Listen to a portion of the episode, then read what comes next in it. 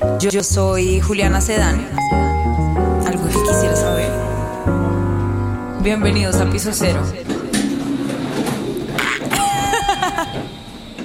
Ay, qué felicidad de estar aquí. Les doy la bienvenida a un nuevo episodio de Piso Cero. Para los que no me conocen, yo soy Juliana Sedán y hoy tengo una súper invitada que es Mariana Maya. Mari, bienvenida Ay, a los micrófonos de. Piso Cero. Mariana tiene 17 años, aunque no parezca, y es Miss Universe Distrito, Miss Teen Universe Distrito Capital y pronto va a ser eh, Miss Teen Colombia. ¿Sí o no, Mari? Pues Dios quiera. no, así hay va que así meterle, va a hay que toda la energía. Así va a Mari, ser. qué dicha tenerte acá.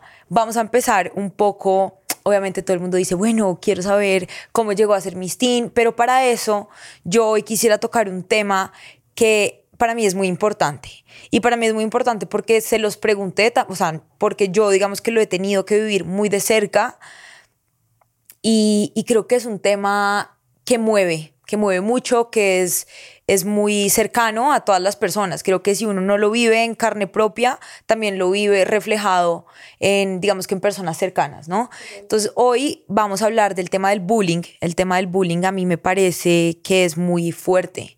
Y el tema del bullying uno siempre lo, digamos que lo piensa como en generaciones súper chiquitas, como de en niños, ¿no? En colegios, pero en realidad el bullying va más allá de eso. El bullying va más allá de niños de colegio que le dicen feo o gordo o flaco a alguien, sino que eso trasciende a muchas otras cosas, a muchos otros problemas eh, de ahí en adelante para las personas y también se ve en el espacio laboral, también se ve en la familia, En también se ve en muchos lado, ámbitos. Entonces, Mari, gracias por eh, aceptarme la invitación, Gracias por abrirnos las puertas de algo que sé que es tan personal y tan, digamos que toca pues muchas fibras. Pues primero, perdón por la voz porque estoy un poco enferma. Y, y sí, o sea, es un tema que de verdad me toca demasiado, entonces no se sorprende si me ven llorando acá en dos segundos. No te preocupes, creo que este precisamente es como un espacio para, te lo, pues te lo conté ahorita antes de empezar la entrevista, este tema lo estoy tocando también porque con la cercanía que yo tengo con las personas que escuchan Piso Cero con ustedes, pues yo les dije como quiero tocar este tema porque me hablaron de Mariana y me llamó mucho la atención esa historia porque creo que vale la pena escucharla. Y, y dije como este espacio siento que va a ser muy, muy empático con las personas que escuchan Piso Cero, porque muchas personas que escuchan Piso Cero han pasado por ahí.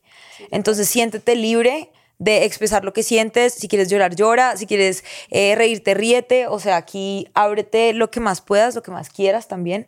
Yo soy muy preguntona, pero hasta donde te sientas cómoda, pues hasta ahí vamos, ¿listo? Listo, listo. Entonces, nada, para empezar, quiero que me cuentes un poco tú quién eres, qué haces y cómo, digamos, que has vivido todo este tema de, del bullying. Ok, em, el año pasado, en el 2022, me gradué del colegio de 11. Sí. Y mm, Se ve muy grande y yo no lo supero. sí, tengo, pues tengo 16, pues estoy a nada de cumplir 17.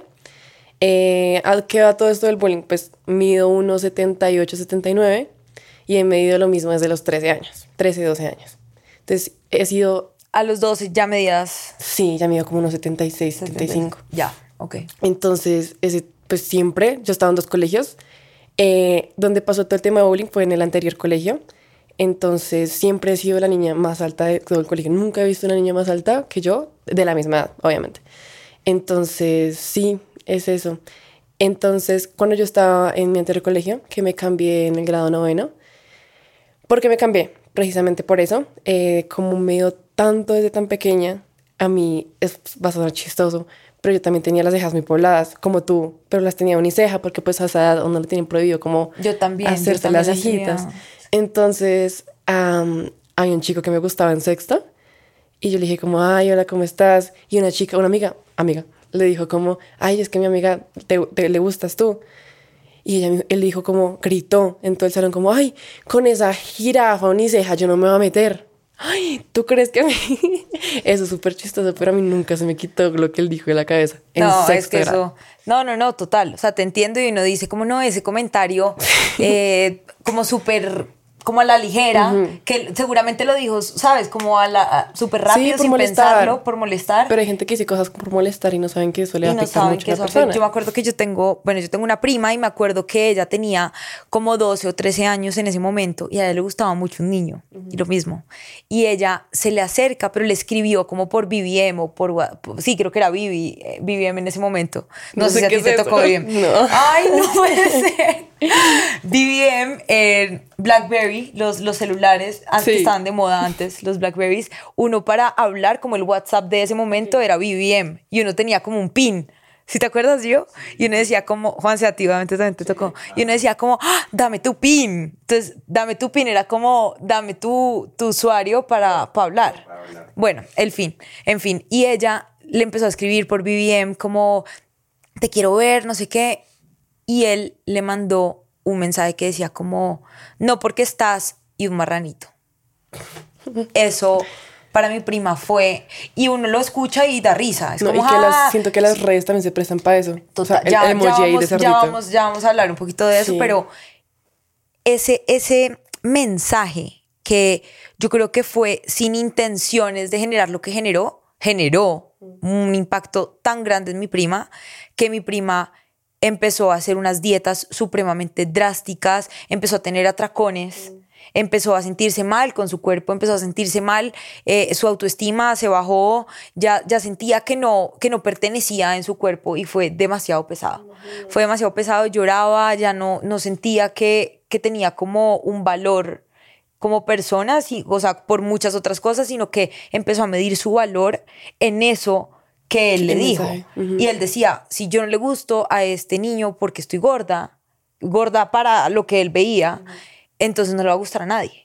Entonces mi valor ya lo pongo en eso, lo pongo en algo que la sociedad me está imponiendo. Entonces sí fue muy pesado y te entiendo y siento mucho ese comentario porque creo que si, o sea, si te acuerdas es porque realmente te Sí, marcó en ese momento me marcó demasiado. y no se te va a olvidar nunca Nunca. no se te va a olvidar nunca. Creo que un poco de eso se trata, ¿no? Como de aceptar como las cosas y, y seguir adelante con eso, como transformarlo Sí, un poco. total. Pero bueno, entonces pasó eso. Ok, entonces a medida pues que fui aumentando los grados, ya mi mamá me dio permiso de depilarme las cejas, eso era como una inseguridad menos. Además tienes unas cejas divinas. Gracias, no, pues también de hablar. Gracias. y pues bueno, cuando yo, por ejemplo, iba a comprar el uniforme, que no iba a comprar los zapatos, procuraba siempre comprar eh, los zapatos que tuvieran menos suela. ¿Sí? Para mí era una tragedia que me compraran un zapato con suela. Entonces los más bajitos era listo, lo mejor. Eh, si me compraron unos con suela, le quitaba la plantilla, raspaba un poquito por la suela por adentro del zapato para así aparentar menos estatura. Y aún así seguía siendo la más alta del colegio. Sí, Es que sin zapatos, eres la más da alta. igual. Lo, lo máximo, o sea, ¿cuánto, cuánto, ¿cuántas personas quisieran medir eso? O sea, Pero yo que no eso daría. lo supe hace poco. Claro. A, una amiga mía le pasaba en el colegio también. Ella me eran tres y se volvieron mejores amigas porque las tres sentían lo mismo. Ah. Como que todo el mundo les decía, ay, es que tú eres demasiado alta. Y es como yo sé que soy demasiado, o sea, yo me veo en un espejo. Como yo sé. Y de hecho, voy a aceptarlo. Yo alguna vez les dije como, ay, wow, eres demasiado alta nunca lo hice como con intenciones porque ahí va otra cosa, como que a veces hay comentarios que son como sin intención de herir y uno a veces no es consciente de las palabras y de las del impacto que las palabras tienen. Yo Total. me acuerdo que yo les decía como, wow, son demasiado altas. Eh, si consiguen ropa, yo creo que no hice ese comentario, pero digo como si había personas que hacían ese tipo de comentarios y ellas se volvieron como muy cercanas entre sí y a ellas les incomodaba mucho el tema de la altura. Y una de ellas me decía, mi hermana me dice que cuando llegue a la universidad ya voy a empezar a, que- a querer mi estatura, como a aceptar mi estatura. Y dicho y hecho, ellas hoy en día, o sea, lo asumen divino Sí. y se ven divinas y todo bien. Pues es que Pero no creo que en el colegio pega más, es por el que estamos, bueno, en esos niños en el colegio están en una etapa de el gusto de los niños, ¿sí? Claro. Y los niños crecen ya cuando tienen 18 y 17 años, no cuando tienen 13 años. Entonces, claro, imagínate, yo queriendo caerle un niño que me guste en que me llegue acá. No. No, o sea, nada que. Y por ejemplo, hoy en día, hoy en día para ti eso es un tema, digamos, perdón que me meta como tan en lo personal, como todavía em, te, te sientes como un poco cohibida por el hecho de que en Colombia además el promedio de estatura de los hombres, seamos sinceros, es, es bajo. Sí. Mo- que- ¿Cómo, ¿Cómo manejas ese tema? Ay, Si no te sé. sientes cómoda, no, no, decir sí, sí, tranquila. Pues Ay, es que no sé, o sea, como que si yo veo a un chico bajito, simplemente como que no, o sea, como que ya lo descarto, pero por... Como instinto. Por instinto, sí. Pero si uno alto, igual tampoco uno la altura es todo lo que uno busca, no. Pero preferiblemente altico, sí. Entonces, que en, en, el colegio. Altico mínimo un 80, por favor. 85. Alemán. te, va, a tocar. Sí. Porque por acá no vas a conseguir un 85. No, nada. Entonces, bueno, para mí también era como un, una melancolía, como un retorcijón horrible cuando íbamos a hacer formación. Entonces, no, filas de, en orden de estatura. Ay, yo ya me iba por allá, por allá lejos. O sea, yo sabía, sabía que era la última. Y de sentir esa melancolía, verdad, como, no sé, se siente una sensación muy rara. Y yo también competía con una niña que en ese entonces medía lo mismo que yo, pero yo iba creciendo, creciendo, creciendo más. Como, no, es que tú eres la más alta. No, tú eres la más alta. Entonces, como, ¿quién es la más bajita? Como para hacerse adelante y no sentirse tan mal de estar atrás. No, era horrible. Entonces también cuando yo estaba como en un grupo cerca de alguien, me paraba de una forma súper rarísima. O sea, me paraba y me doblaba como para no ser tan alta. Y eso también me, me trajo problemas de, de caer. Ok, sí. No, lo que, lo que me estás contando se me hace muy familiar, muy familiar. De hecho, hace poco estaba mm. hablando con una amiga, ella también es alta, y ella me decía como, ella, ella, ella es artista. Entonces ella canta, ella canta muy lindo, de hecho, y baila también muy lindo. Y ella me decía, Juli, ahorita yo estoy en un ensayo y empiezo a bailar y como que, como que me encorvo, mm. porque ya, ya es costumbre, como que se vuelve parte de, de, eso. Y el, y el entrenador le decía, hey, párate que tú eres muy linda, mm. como asúmelo, como empodérate de eso porque es demasiado lindo. Pero bueno, digamos, ¿cómo fuiste em, asumiendo el, el tema? O sea, ¿qué fue luego en el momento en el que tuviste como, pucha, me siento súper triste, me siento como súper mal al respecto? No, pues eso ya como que era cuestión de aceptarlo, listo. Ya soy alta, ningún niño me va a poner atención porque nadie será capaz de acercarse a una niña como tan alta porque también es un tema de intimidad y ellos no, no les gusta sentirse intimidados. Entonces, bueno, ya lo acepté. Obviamente fue algo que me dolía, pero yo no podía hacer nada al respecto. Em, durante el octavo grado, ahí va más allá del bullying, porque no solamente fue por mi altura. Llegué a octavo grado y en ese colegio eran sedes totalmente separadas donde tú entrabas a octavo y ya estabas comunicándote y socializándote con los de once, con los grandes. Entonces era como un nuevo mundo, un nuevo entorno, nuevas cosas, nuevo todo. Entonces asimismo eh, me fue un poco mal en el colegio porque las niñas me odiaban. O sea, al día de hoy, de verdad no sé por qué me odiaban. No tengo idea. De pronto les escribo yo como porque me hacías bullying, porque ahorita no sé por qué. Eh, me rompían el celular. Me rompieron dos celulares. ¿Cómo? Sí. Una vez una chica me lo cogió. ¡Pum! Por rabia. ¿Por qué? No sé. Em, ¿Pero qué te decían? O sea, te cogían el celular y sí, te no, me, me, rodeaban en el descanso y me decían como, ¿usted por qué es tan creída, tan fastidiosa? ¿Usted qué, qué, qué le pasa? ¿Qué se cree? Y yo, Dios mío, yo tenía una amiga, yo tuve una amiga en todo el año, que era de verdad, éramos las dos juntas para todo lado. Una vez dejé mi celular en el salón, cuando volví del descanso, le habían clavado en, el, en, las cámaras puntillas de esferos. Entonces imagínate yo también decirle a mis se papás. rompió el... Ajá. ¿Y tú cómo lo manejabas, por ejemplo, con tus papás? O sea, en algún momento em, dijiste, hablaste del tema en tu casa. Sí, pero como que no los veía muy relevante, como que en ese entonces también me estaban yendo un poco mal en, los en las materias, en las grades, ah, en las, en notas. las notas. Entonces como que mi papá como, ay, usted que se busca sus problemas, cosas así, pero yo era como, ¿por qué? O sea, no entendía. Una, una vez también en el descanso, como te decía, se me rodeaban y me decían, es que usted qué le pasa, ¿por qué es así? Usted por eso no tiene amigos. Y yo, pero dime, ¿qué te he hecho? Al día de hoy no entiendo. Sí. Y fue algo súper horrible, o sea, de verdad. Entonces, a ese nivel de cosas, me fue yendo mal en el colegio. Em, perdí muchas materias, demasiadas, casi pierdo el año. Entonces mis papás tomaron la decisión de, de cambiarme de colegio. Y ahí fue como cuando me, o sea, me cambiaron de colegio, me cambiaron de casa, no tuve celular, no me puedo comunicar con mis amigos, eh, todo, todo absolutamente nuevo. Y entré al otro colegio, que ese colegio sí fue una totalmente bendición, o sea, fue un cambio total de entornos, de personas y como un momento para iniciar de cero. Entonces fue algo, fue algo muy bonito. Yo quiero preguntarte una cosa, Mari. ¿Tú qué consejo le darías eh, a una persona que está atravesando por una situación así? Porque no es fácil, no es fácil. Y yo en algún momento, cuando estaba en 11, yo soy la típica, eh, va a sonar súper creído, lo que quieran, pero es la realidad. Yo era líder en el colegio, o sea, a mí todo el mundo me quería y yo era, era líder, pero yo era una buena líder, personalmente lo considero así, porque yo no era la líder que era bully, yo no era la que intentaba como separar, sino que al contrario, yo era muy querida con todo el mundo y me acuerdo que un día yo estaba en el Peñón, mis papás viven en Girardot, sabes que en una ciudad que queda tres horas de Bogotá, y yo me acuerdo que una primita mía que fue el fin de semana a mi casa estudiaba en mi colegio, pero ella era como de grado sexto. Y ese fin de semana yo hablando con ella en el carrito de golf, yo la notaba como triste. Yo le dije como, Cami, cuéntame, eh, bueno, ¿tú en qué colegio estás? Yo sin saber que ya estaba en mi colegio, nunca la había visto.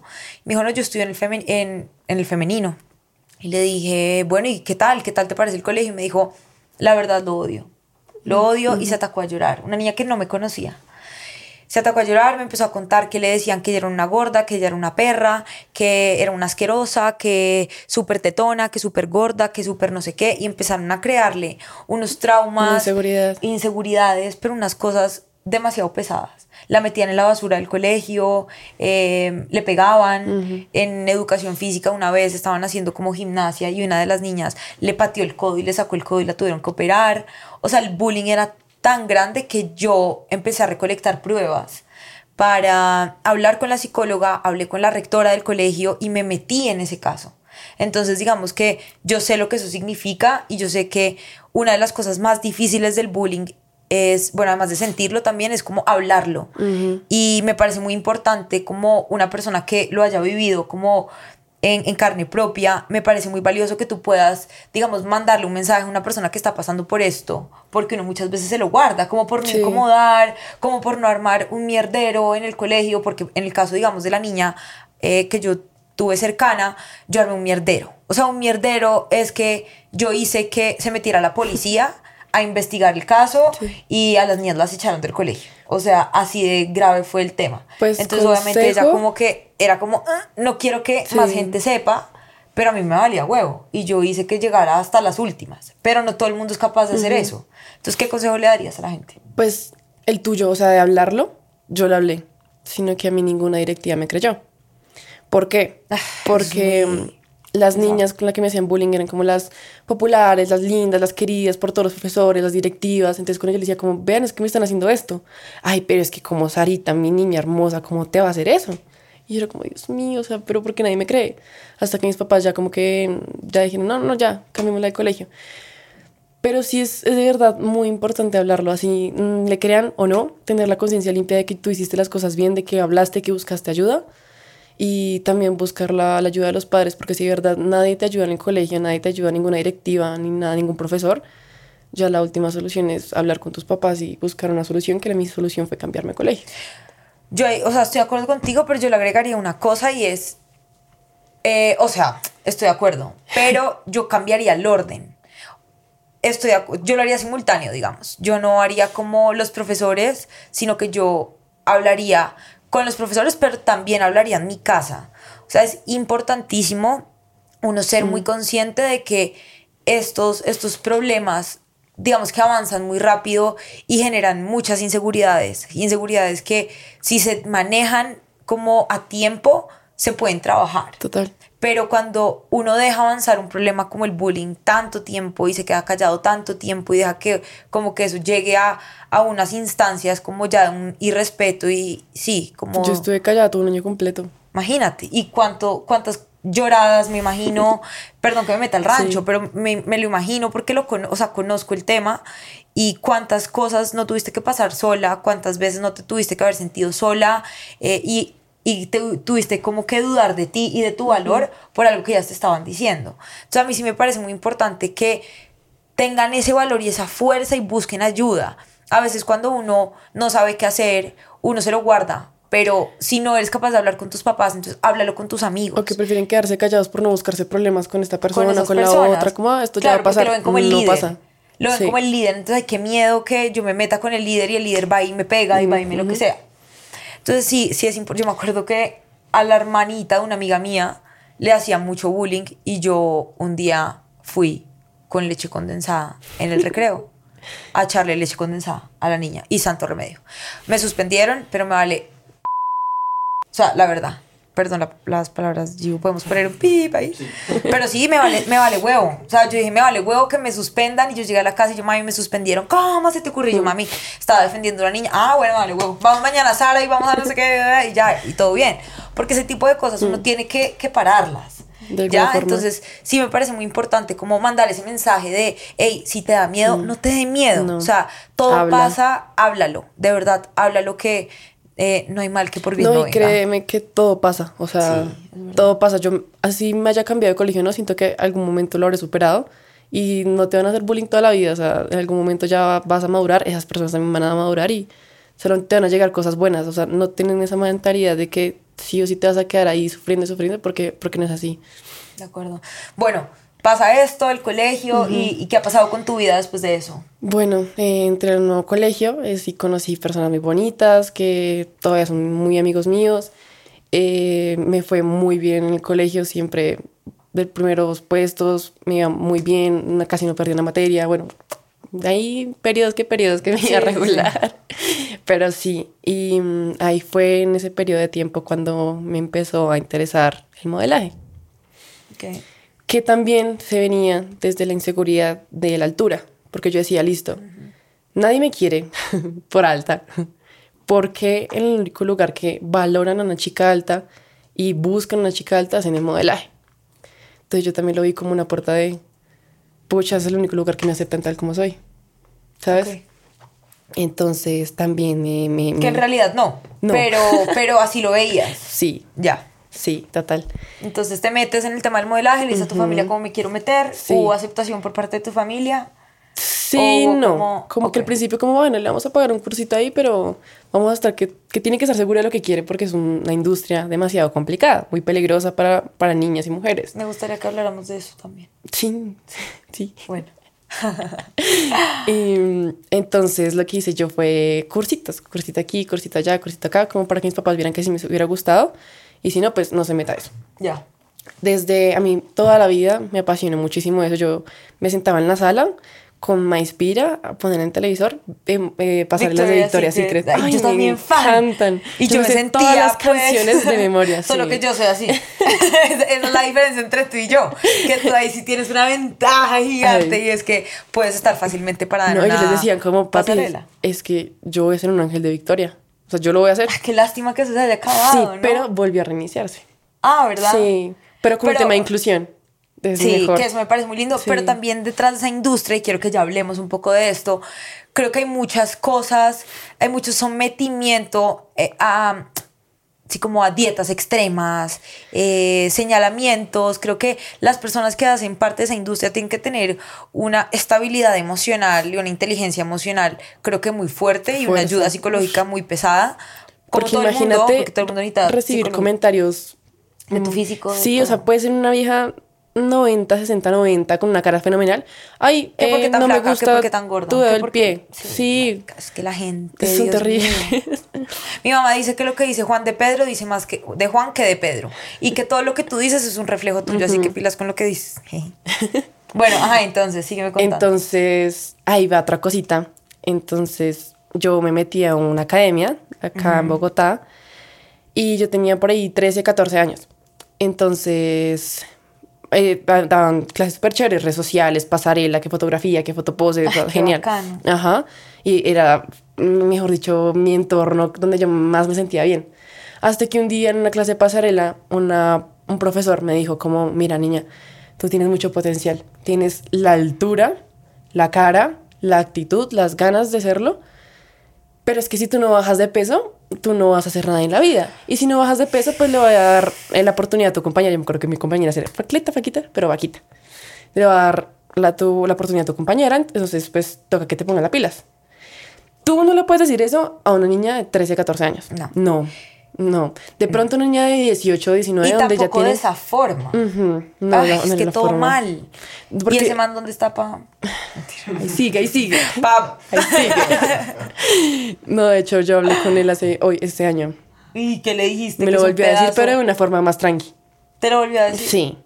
Ay, no puede Entonces, ser. em, tú no Qué- puedes decir a uy, qué a una niña que no tiene un carácter formado primero, Ya, claro. fuerza mental, porque tú, ¿qué más niñas se pueden, o sea, ¿cómo lo voy a tomar ese comentario? O sea, no hay otra forma que afectándole y te generando inseguridad. Y así uno esté trabajado, te voy a decir una cosa, el tema de el, la parte física afecta un montón, como la, sí, la apariencia física es un tema que socialmente pucha, afecta a todo el mundo. y uno puede estar muy trabajado y uno puede ir a todas las citas de psicólogo que tú quieras, pero si a ti te dicen es que tú estás gordo y tú estás feo, hay un cortocircuito. El que diga que no, yo no sé, yo no, que me mande el número del terapeuta porque es que realmente yo desconozco. Yo también, yo creo que cualquier persona que está escuchando eso también lo necesita. El tema del físico es un tema muy complicado. Y, y, en esta industria tiene, tiene que ser muy fuerte. ¿Tú cómo lo trabajas? dicen que, que, miran tu personalidad, o sea, si son tener una inteligencia, principios, personalidad, pero full lo que se interesan es solamente tu físico, porque tu físico es el material con el que tú trabajas. Si tú no cumples con unos requisitos y unos estereotipos que están formados ahorita en la sociedad, no vas a ser nadie en esta industria. Entonces, ay, me afectó demasiado. Me afectó muchísimo, muchísimo, muchísimo. Entonces, eh, me empecé a convivir cosas. Eso fue en noveno grado. Eh, me empecé a convivir cosas. No, que, que salgamos a comer una hamburguesa. No, lo siento, pero no. Eh, un perrito, no, no, no, no, no. Paquetes, no, nunca. No, no, no, no. ¿Y te bajaste de peso solo porque él te dijo que tenías que bajar de peso? No logré bajarme tanto de peso pero sí lo hacía con la intención de solamente cumplir ese estereotipo, porque era lo que yo quería, era lo que yo quería desde muy pequeñita. Entonces era obligado. Entonces, en el transcurso de noveno, sí, ahí dejé de comer eh, ¿Cuál era la excusa? Uy, yo creo que esto sí lo ver unos familiares, hasta ahora se van a, hasta se van a enterar. De eso, no Porque yo no le contaba a nadie. Mi mamá ya se acostumbró. mamá, ay, ese, podcast ese podcast. Si quieres saber algo de mi mami, escucha ese podcast, que cuento todo. Hablo de ti, bien, mal, regular. Mentira, no, no hablo mal de paz, pero sí cuento todo como es. Siéntete Entonces, eh, pues primero empecé a cohibir yo estaba en el colegio, entonces yo le decía a mi mamá por las mañanas como, uy, no, es que hasta ahora me da como unas agrieras comer, como un rebote súper malo, entonces no comía. Me mandaban la coquita con el almuerzo, la regalaba, o pues llegué a botarla lastimosamente, como por la presión de qué hago con esto. Entonces la regalaba y por la noche llegaba y decía como, ay, no, es que en el colegio comí muchísimo, entonces no creo que hoy, hoy paso cena. Así podía durar de tres a cuatro días. Entonces, así comiendo poquitas cositas como para que me dieran energía. Y yo tenía una amiga que, una amigota, que había sufrido también de eso y me daba los tips para, mira, cuando te sientas así, come esto. Come esto para reemplazar esto, esto, esto, esto y esto, esto. Entonces también yo como, ah, bueno, entonces ¿Y esa amiga tuya actualmente? No, no, no, no, no, no, no. No, gracias a Dios, no. Pero ya está mejor, ella también. Okay. Entonces, sí, me pasaba como, mira, tú tienes que comer esas calorías si quieres esto, si no, esto, esto, esto. Puedo, puedo meter la cucharada ahí y no voy a ser abogada del diablo, pero yo siento que eso también viene como del desconocimiento y de un rayo que ya tenía. O sea, yo no siento que viniera como de la mala intención de hacerte daño y de crearte como issues y cosas, sino también de aconsejarte porque ella estaba pasando por lo mismo. Total. Pero. Entonces, sí. Mis papás no se dieron cuenta, o sea, mis papás no se daban cuenta. Obviamente comía, porque también mis papás se tienen que verme comer algo. Entonces, por la mañana, unos huevitos normales. Eso es lo que comía. Entonces, un momento que yo dije, como no, ya no puedo hacer esto porque ya me estoy muriendo del hambre mal. Entonces, hoy voy a almorzar. Pero para recompensar mañana no. Y así sucesivamente. Claro. Entonces, eso pasó, mis papás no sabían nada, no se enteraban, eso, duró como unos tres meses. ¿Sentías culpa cuando comías? Ay, eso es horrible, eso es muy, muy horrible. A mí me ha pasado. Porque las peores sensaciones que yo podía sentir era llenura, como satisfacción de que ya estás llena completa, chévere. No, eso era horrible. Eso era horrible. Yo prefería comer y quedar con un poquito de hambre a sentir esa sensación de llenura. Y claro, tú comías y yo decía, como no, es que con esto yo siento que soy como por ahí unos 5 kilos. O sea, es que no lo veo con una dimensión impresionante, pero no es nada. Yo me siento muy, muy identificada contigo. O sea, yo he tenido, yo he tenido muchos eh, problemas con el tema del peso. Yo he sufrido, yo pues no, no estaba en la industria del modelaje. De hecho, me gustaría no pasarela, pero sí como de fotos. Y yo he sufrido mucho con el peso. Es una realidad. Yo, a mí siempre me han dicho gorda. Y a mí siempre me han dicho que las mujeres que pesan más de 50 kilos son gordas. O sea, el 90% de la población de mujeres somos gordas, según las personas que me lo dijeron en algún momento. Em, Y hasta ahorita yo estoy, y tengo 27 años, y hasta ahorita estoy empezando y estoy en un proceso todavía de que tengo mucho camino por delante, hasta ahorita estoy empezando a aceptar mi cuerpo tal cual es. Y es difícil, o sea, yo ahorita, pasado mañana, tengo un matrimonio en Santa Marta y tengo un paseo en lancha y estoy pensando en qué pareo ponerme para que no se me haga la barriga, ¿me entiendes? Ay, horrible. Eso es horrible y uno se limita mucho con la comida. Entonces, yo creo que cuando uno empieza a tener esa mala relación con la comida, hay un problema, porque es que la comida, la comida no es un enemigo, la comida es un aliado, ¿sabes? Como que la comida te nutre, la comida te hace feliz. Pero no lo y la contrario. sociedad lo pone a uno en pelea con la comida. Como que la comida está ahí sana, como que la dona no te está haciendo nada. Es tu cabeza la que te está diciendo que no te puedes comer la dona porque eso te va a hacer.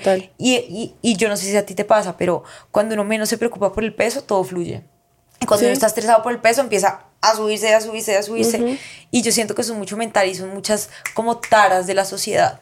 Qué pesado. Sí, o sea, lo entiendo perfecto porque a mí me pasa y yo actualmente Tú no te siento que tengo que una mala relación en con la, comida. entre semana como que tú comes saludable y en fin de semana te premias Sí. por portarte bien. Claro, Entonces porque mi- un premio. Ajá, no, nada que ver. Igual el cuerpo no diferencia si es lunes, martes, miércoles, o jueves o domingo. No lo diferencia, sino que era como la paz mental de como, ah, hice bien esta semana, entonces mañana sábado de pronto me como una hamburguesa. Como que el que peca y reza empata. Ajá, algo así. Sí, algo así.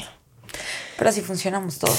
Qué vaina tan fuerte. Entonces, bueno, duré así durante en el colegio, mientras mis papás no se dan cuenta, el sábado, si nosotros salíamos a un restaurante o algo así, averiguaba qué restaurante teníamos que ir para averiguar la carta y empezar a medir las calorías de, pues, de la mayoría de, de alimentos. No te puedo creer. Eso yo lo hice Wow. por ahí unas cinco veces, sí. Entonces cogía como, como listo, esa no tiene tanto y está disimulado porque igual tampoco voy a pedir una ensalada. Para, no. Entonces sí, hasta que un, día, un domingo mi mamá me sirvió desayuno y yo ya no pude. O sea, fue como mi manera de pedirle ayuda. Le dije, mami, perdón. No, dale, tranquila. ¿Quieres agua? Ay, gracias. Ay, gracias. Es que te dije que era un tema reciente. No te preocupes, no te preocupes. Bueno, entonces yo... mm. Ay, muchas gracias. Dale, vi el desayuno. Si quieres respirar, si quieres que paremos. No, tranqui. Entonces vi el desayuno que me sirvió mi mamá y le dije, como que ver la comida te producía como un malestar horrible, como unas ganas de vomitar horribles.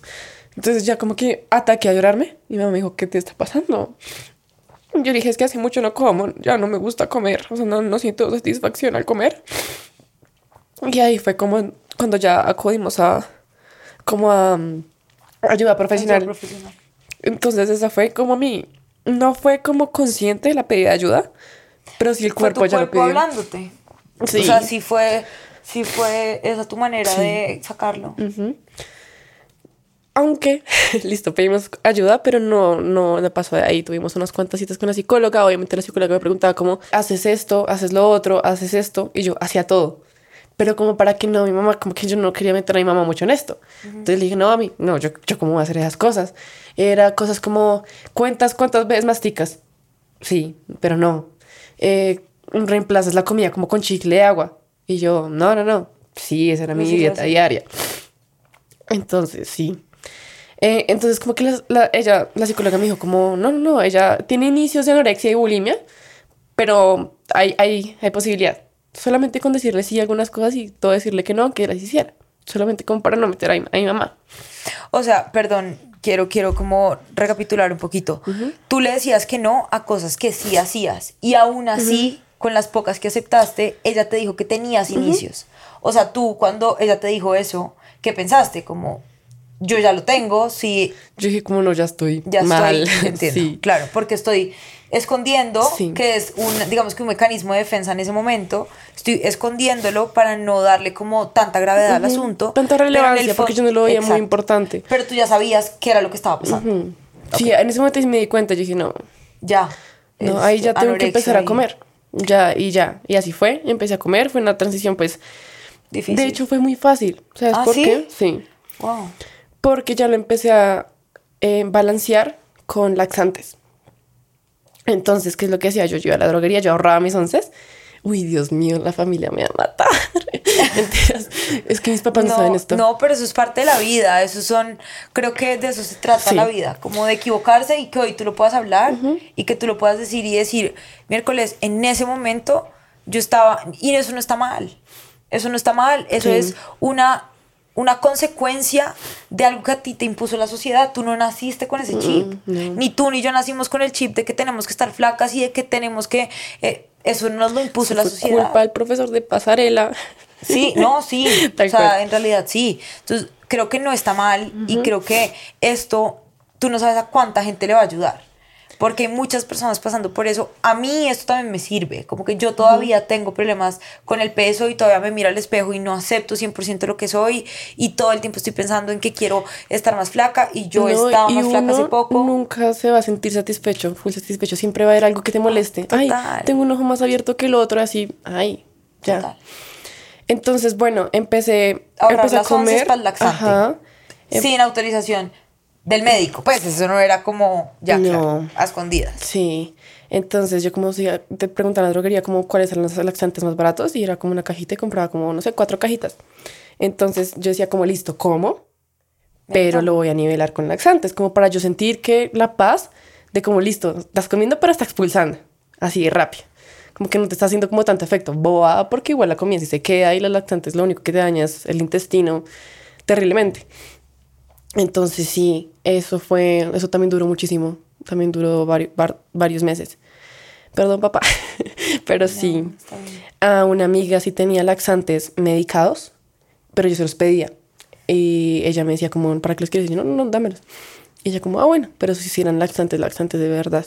Y eso me empezó a generar muchos problemas de digestión, eh, de secreción, de, todo. O sea, teníamos, o sea, un día tú tomabas una pasta, te hacía efecto a las cuatro horas entonces me la tenía que tomar tempranito y al siguiente día si tú no te la tomabas, era muy difícil hacer el cuerpo. Era horrible. Entonces sí o sí también tenía que seguir con la dosis de cada día. Claro, y el cuerpo se, se vuelve un poco como dependiente de esas cosas. Sí.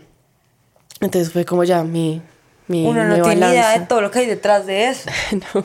Wow. Ok. Entonces dije como... Ya no soy, digamos, anoréxica. Porque es que también hay una cosa que hay que hablar y es que mira, no todas las personas que tienen anorexia o que sufren un trastorno alimenticio tienen que ser estrictamente flacas. No todas las personas que sufren un trastorno alimenticio no comen. Yo me atrevería a decir que yo en algún momento de mi vida, si no es todavía, he tenido un trastorno alimenticio. Lo que pasa es que yo no lo he tratado y yo no he ido a donde un médico a que me diga efectivamente lo tienes. Pero yo creo que un trastorno de alimentación es precisamente eso, una mala relación con la alimentación. Es tenerle miedo a la comida, pensar que la comida automáticamente te va a engordar. Y todo lo que les estoy diciendo lo siento yo. Y actualmente. O sea, si tú me preguntas... eso no se te quita. Yo creo que yo tengo un trastorno de alimentación. Yo tengo una pésima relación con la comida. Yo sufro un montón. Un montón. De hecho, yo hice un, un tratamiento me bajé 20 kilos, me estaba inyectando vainas de insulina, eh, me lo dejé de poner, me engordé 11 kilos y aquí estamos, o sea, esta soy yo con 11 kilos encima, después de haberme bajado 20 por un tratamiento al que, me, al que sometí mi cuerpo casi nueve meses, eh, estuve pésima de genio, eh, se me empezó a caer el pelo, empecé a sentir ganas de vomitar cada vez que me, inyectaba, o sea, sometí a mi cuerpo a un tratamiento completamente drástico y fuerte por simplemente intentar sentirme mejor en mi cuerpo. Y sí lo, sí lo hice, o sea, sí, me sentí mejor con mi cuerpo, pero eso es momentáneo. Es muy momentáneo. Es demasiado momentáneo. Aunque yo no puedo decir que me bajé mucho de peso, no, no, la verdad no lo hice. Y eso a veces recibía comentarios de una amiga como me decía como, ay, pero pues yo te veo igual que siempre. Y yo, eso es el peor, lo peor, lo peor que le pueden decir a una persona con TCA. Muriéndose de hambre y que te digan, estás igual. Dios mío. Eso es horrible. y cuando, no sé, uno iba a la casa de la abuelita, ay, mijita, ¿cómo estás de flaca? Ay, eso era el mejor el mejor cumplido, que, que no le diga flaca es el mejor cumplido. Sí, así sea un obrero en la calle. Sí flaca. Y uno, ay, sí, qué chimba de cumplido. Por fin. Es la verdad, es la verdad. Y si a mí hoy me dicen flaca, yo me siento hermosa. Sí. La verdad. Es, es demasiado triste, es demasiado triste porque eso no es Bueno, no, yo creo que aquí echarle la culpa también a toda la sociedad es, es, es, también como quitarse las responsabilidades de lo que uno también tiene que asumir. Y uno tiene que trabajar ese tipo de cosas y, y de alguna manera intentar como sobrellevarlo. Sí. ¿Cómo estás tú actualmente? Eh, no, gracias a Dios estoy muy bien. ¿Estás muy bien? Sí. Pues, pues eso, lo del desorden duró de noveno a décimo y durante once ya como que no le iba contando a nadie, pero ya yo iba aceptando y ya fui mejorando, ya, ya todo. Ya, Ujú, bien. Porque eso intenté vomitar, intenté de todo y no, no era lo mío. Yo decía como, ¿qué Dios que estoy haciendo con mi vida? Sí. Si ni siquiera estoy bajando de peso. Claro. Porque una cosa es que, porque es que, a ver, yo puedo haber bajado mucho de peso, pero yo no lo veía, tal vez. O poder haber subirme de peso, pero yo no lo veía. o- pero yo me veía tal igual que cuando me dijeron que no tienes que bajar de peso, que yo estaba pues trozudita. Entonces tampoco veía como la evolución, entonces yo decía como no, pues ya, ya, ya que.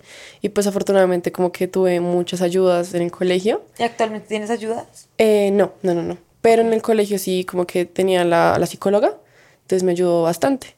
Y aún así las compañías de, de los amigos es, es de mucha ayuda, la verdad. Total. Sí. Creo que eso es muy valioso, ese, ese consejo de, bueno, no lo estás dando como un consejo, pero lo estás poniendo sobre la mesa y yo aquí quiero aconsejar. Y es, yo creo que en, todo, en todas las cosas de la vida, en todos los momentos y situaciones, uno siempre tiene que buscar ayuda. Y si no tienes eh, como la posibilidad de ir a un psicólogo o si tu familia no te apoya en eso, porque pasa que muchas de las personas que, que están escuchando esto de pronto, no sé, no están trabajando y están en el Sí. colegio, entonces no tienen cómo pagar un psicólogo o ayuda O sea con profesional. los papás, o sea, mira lo que yo hice. con- exacto. Apóyense en alguien. Siempre hay alguien dispuesto a hablar, a escucharte. Total. Llámese amigo, llámese profesor, llámese la psicóloga del colegio. Si estás en la universidad, las universidades, los trabajos siempre cuentan con esas ayudas profesionales y yo creo que uno debería hacer provecho de eso y, y quitarle un poco como el misterio a los psicólogos y eso, porque creo Sí. que sí son O sea, de gran no hay, ayuda. no hay necesidad de estar mal para mm, requerir un psicólogo. O sea, un psicólogo es mm, de gran ayuda si no esté sufriendo algo como, ¿sabes? Sí, Y está bien estar mal. O sea, yo creo que cuando uno, y por eso se, se llama este, este, este podcast, se llama Piso Cero, porque yo creé este proyecto cuando yo estaba en el piso cero. Cuando yo pensé que estaba en lo más bajo, pensé no, cuando estaba en lo más bajo de, de lo que he estado en muchos años de mi vida. Y con el tiempo he ido entendiendo que estar en el piso cero no es malo, que estar en el piso cero es crecer, que estar en el piso cero es expandirte y, y como coger y recoger los pedazos que quedaron en el piso y reconstruir y, y como que buscar una mejor versión de ti. Total. Cuéntame Entonces, ahora el tema de Miss De- Universe, de de, mi Miss Teen, reinado. de tu reinado. Ok, pues durante 11, eh, pues mejoré normal, pero como que le di un break al tema del modelaje porque me estaba como concentrando en full, que la tesis, que los exámenes, que eso. Claro, Entonces dije, no, académico. ujú. Cuando me gradué, yo dije como listo, voy a reiniciarla con toda. Entré a una agencia donde de hecho todavía seguían diciéndome como tienes que bajar un poquito de peso. sí. Y yo ahí, ¿sabes que Sí, da igual. Y mm, entonces comencé, em, de hecho, cuando fue el día de mi grabación, eh, contratamos a un maquillador para que maquillara a mí, mis hermanas y mi mamá. Y mm, él me dijo como, ¿tú de dónde eres? Y yo, no, pues Bogotá. Y me dijo, ¿en serio? Es que pareces de, de, de no sé de dónde, tú no pensabas ser reina. Y yo, a mí nunca se me había cruzado en la, en la cabeza eso, sí. Nomás por el modelaje te molestan por el físico, no me quiero imaginar lo que le requieren a no. reina, que tiene que ser perfecta en todos los sentidos y no solo físicos. Entonces yo dije, no, nada que ver. Hasta No que ya mío. me empezó a interesar, yo dije, ¿qué tal uno pueda ganar? Porque pues uno siempre le dice a la tía como, ay, mijito, ¿usted por qué no se mete a un reinado de belleza y así? Y yo, pues, Sí, eso es típico comentario de tía, ¿no? A mí también. Y yo, abuela, ¿de dónde? Sí. O sea, mido 1.30. Tal cual. Reina de belleza. Tal cual. Y, y así fue. Eh, encontré a la organización eh, Miss. Teen Universe Colombia y me ayudó en todos los pasos para poder representar a, a mi distrito. Bueno, ¿y qué, qué estábamos esperando? ¿Cómo te has preparado? Ay, no, me he preparado de todas las formas. O sea, orgullosamente puedo decir ahorita que bajé demasiado de peso. Eh, ya Pero sanamente. Sí, sin afectar Eso es mi salud importante. mental, sin afectar mi salud física, en compañía de un profesional de, de, de, pues, de educación física, de una persona que me- de un Que nutricionista. nutridita, no. Ajá, no hay desgalamida. Sí, sí, sí, sí, sí, de acuerdo. Entonces bajé de peso y estoy de, de verdad muy feliz de eso porque lo hice sanamente y sin necesidad de lastimarme. Y pues me estoy preparando también en pasarela, en todo el tema de oratoria, en, en qué más saber maquillarme, en saber hablar, en saber moverte, en saber todo. O sea, de verdad, allá califican desde cuando llegas hasta cuando te vas. Ajá, todo, todo lo califican. ¿Cuándo es el concurso? El concurso es en la ciudad de Barranquilla, el del 26 al 2 de junio. Y pues nada, los espero. espero se va, se va a transmitir por Telecaribe. Ok. Sí, entonces va a ser una semana muy, muy esperada. O sea, la verdad no me imaginaba que pudiera llegar a, a tanto nivel. O sea. Ay, Mari, te felicito y te deseo todos los éxitos del mundo. Has tenido un, un recorrido importante para llegar acá y me alegra que en este momento puedas decir como con mucho orgullo que estás donde estás. que además te felicito porque eso pues no es fácil, que estás donde estás porque precisamente te has trabajado y has trabajado como esas inseguridades y esas cosas que, que en algún momento tuviste, entonces ánimo, te felicito y te deseo demasiados éxitos, pero antes de que te vayas, de que nos vayamos ya, te voy a contar de una dinámica que hacemos en este podcast.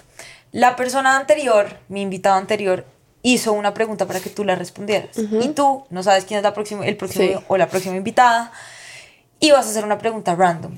¿Para qué persona? Pues no te puedo decir. Puede ser un arquitecto, puede ser un cura, puede ser una, una gimnasta profesional. Entonces, la pregunta que te dejó el anterior invitado es, ¿Qué fue eso que te incentivó y que te motivó a ti a estar donde estás ahora? Ok, cuando a mí me dijeron que podía representar al distrito en el certamen nacional, yo dije como, wow, o sea, Dios mío, o sea, yo voy a... Esto es una plataforma gigante para poder llegar a miles y miles, miles y miles de niñas que quieren estar en mi lugar y que de pronto pueda llevar un mensaje como de de, enseñanza, como mira, yo he pasado esto, esto, esto, me decían que era una fea horrible en el colegio, ahora soy reina de belleza, entonces como que, que esa, usar esa plataforma me encantó porque yo quiero llegar a ser un, de vocación, ayudar. A mí me encanta eso, entonces poder llegar a muchas niñas con un lindo mensaje, eso fue lo que más me inspiró y que más me, me incentivó a, a, participar. Voy a llorar. Yo soy súper sensible, pero he llorado tanto que ya no, ya no me queda, no me queda. Eh, wow, qué lindo mensaje. Gracias. Creo que es muy, es muy valiente eh, y es muy lindo ese mensaje como que estás transmitiendo. Seguramente que vas a llegar muy lejos. Gracias. Y, y bueno, nada, ¿qué pregunta le harías tú a una persona? Pues es una pregunta súper general. Ok. O puede ser súper específica, también puede ser como una pregunta difícil. Mm, de pronto, mediante a lo que te estás dedicando, lo que estás haciendo, a qué personas quieres llegar o qué mensaje quieres transmitir. Como qué impacto quieres generar. Como pues lo que yo estoy haciendo. Ya. Wow.